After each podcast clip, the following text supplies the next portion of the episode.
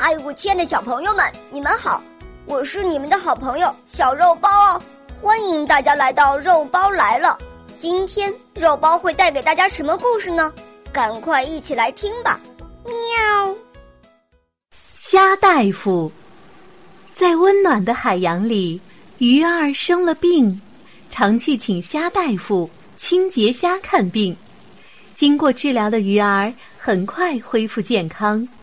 清洁虾身着白色透明条纹、带有蓝斑的衣服，很是美丽。它在珊瑚礁中间鱼儿多的洞穴里办起了医疗站。清洁虾看到鱼游过时，便舞动着头前一对比身体长很多的触须。鱼儿一看就知道是医疗站。一传十，十传百，消息很快传开。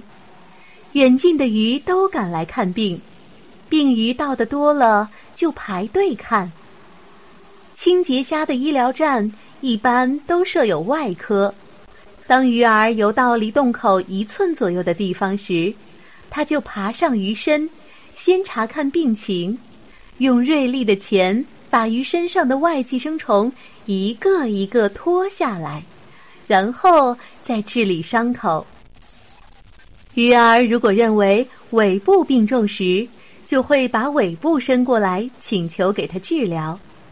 清洁虾的医疗站也设有牙科，鱼儿需要剔除牙缝中的食物残渣时，就到牙科去，清洁虾就用锐利的钳剔除鱼儿牙缝中的食物残渣。